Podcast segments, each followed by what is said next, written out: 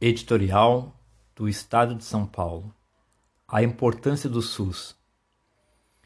Já havia razões de sobra para que todos os brasileiros pudessem se orgulhar do Sistema Único de Saúde. Seguramente, uma das maiores conquistas civilizatórias da sociedade no século passado. A pandemia de Covid-19, a mais grave emergência sanitária que se abateu sobre o país desde a gripe espanhola de 1918, só realçou a essencialidade de um sistema de saúde público e universal, sobretudo em um país com desigualdades sociais e econômicas tão profundas como o Brasil. Mas a grandeza do SUS vai além do papel central do sistema no socorro à esmagadora maioria dos infectados pelo novo coronavírus. Se a Covid-19 ainda é uma doença por ser totalmente decifrada pela ciência, é consensual entre leigos e especialistas a certeza de que a trajetória da pandemia no Brasil seria outra não fosse a existência do SUS. Mesmo havendo um sistema público de saúde que cobre todo o território nacional e está à disposição de qualquer cidadão, mais de 90 mil vidas já foram perdidas em pouco mais de quatro meses. Uma catástrofe que levará tempo até ser totalmente assimilada pela nação. Sem o SUS, só é possível imaginar o quadro tétrico: pilhas de corpos nas ruas e nas portas dos hospitais de brasileiros que sucumbiriam à falta de atendimento médico por não terem condições de arcar com seus custos. Há mais de 30 anos, o SUS é o único refúgio para sete em cada dez brasileiros que precisam de cuidados médicos, um número que deve aumentar em decorrência dos efeitos econômicos da pandemia. Trata-se do maior sistema de saúde universal e gratuito do mundo, assim reconhecido pela ONU. O SUS é corolário do processo de redemocratização do país e está inscrito na Constituição de 1988, que em seu artigo 196 dispõe que a saúde é direito de todos e dever do Estado, e determina que as ações e serviços públicos de saúde integrem uma rede regionalizada e hierarquizada e constituem um sistema único, como se lê no artigo 198 da Lei Maior as duas singelas disposições constitucionais, inteligíveis por qualquer cidadão alfabetizado, representam uma verdadeira revolução na visão que se tem do sistema de saúde do país, ao retirá-lo da lógica de mercado até então prevalecente. Vale dizer, o acesso aos cuidados com a saúde como um produto comercializável e alçá-lo à categoria de direito fundamental. O sistema privado de saúde jamais seria capaz de dar conta de um atendimento médico da magnitude do que tem sido exigido desde a eclosão da pandemia de Covid-19, e tampouco das necessidades da imensa maioria de brasileiros que todos os dias acorrem aos hospitais, muitas vezes para tratar de problemas complexos. É do SUS, por exemplo, o maior programa público de transplantes de órgão do mundo. Cerca de 96% dessas cirurgias no país são realizadas gratuitamente pelo SUS, de acordo com o Ministério da Saúde. Desde a organização da fila de espera por um órgão, gerida com seriedade, até o fornecimento de medicações imunossupressoras essenciais para a vida dos transplantados, Todo o processo é gerido pelo SUS, sem qualquer custo para os pacientes. Imprescindível também é a presença do SUS na produção e distribuição das drogas que compõem o coquetel antiviral que dá suporte à vida dos cerca de 900 mil brasileiros portadores do HIV. Sem falar nas campanhas de prevenção.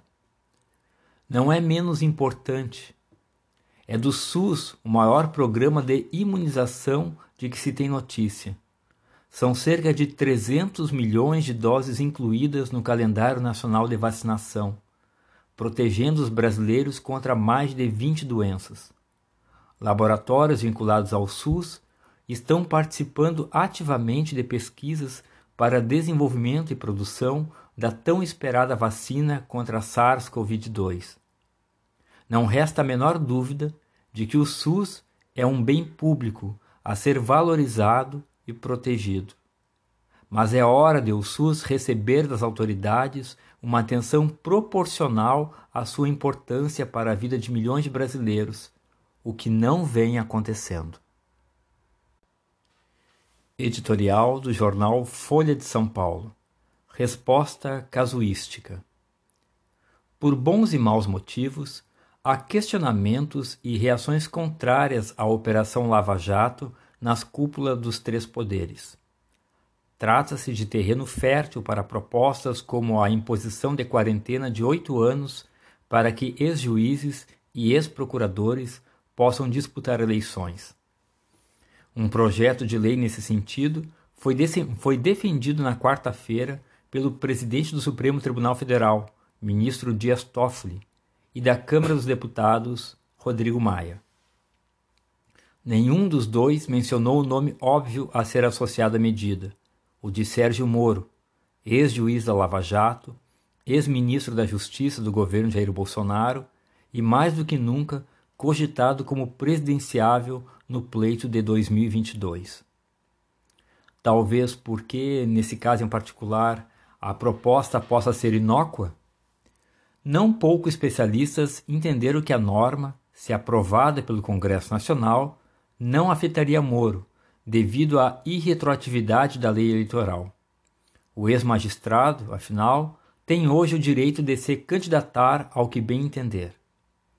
De todo modo, mira-se a politização do Judiciário e do Ministério Público, que de fato é tema digno de enfrentamento, e as operações bombásticas de combate à corrupção, não raro com excessos, deram motivo para preocupações. A guinada de Moro rumo ao mundo político, de certo não contribuiu para a credibilidade da Lava Jato, bem como a tentativa de criação de um fundo privado por parte dos procuradores da operação. Entretanto, episódios do gênero não bastam para justificar a inscrição de uma norma tão restritiva na lei, e sem justificativa mais sólida, debate legislativo amadurecido ou amparo na experiência internacional, a proposta de Toffoli e Maia se aproxima do casuísmo.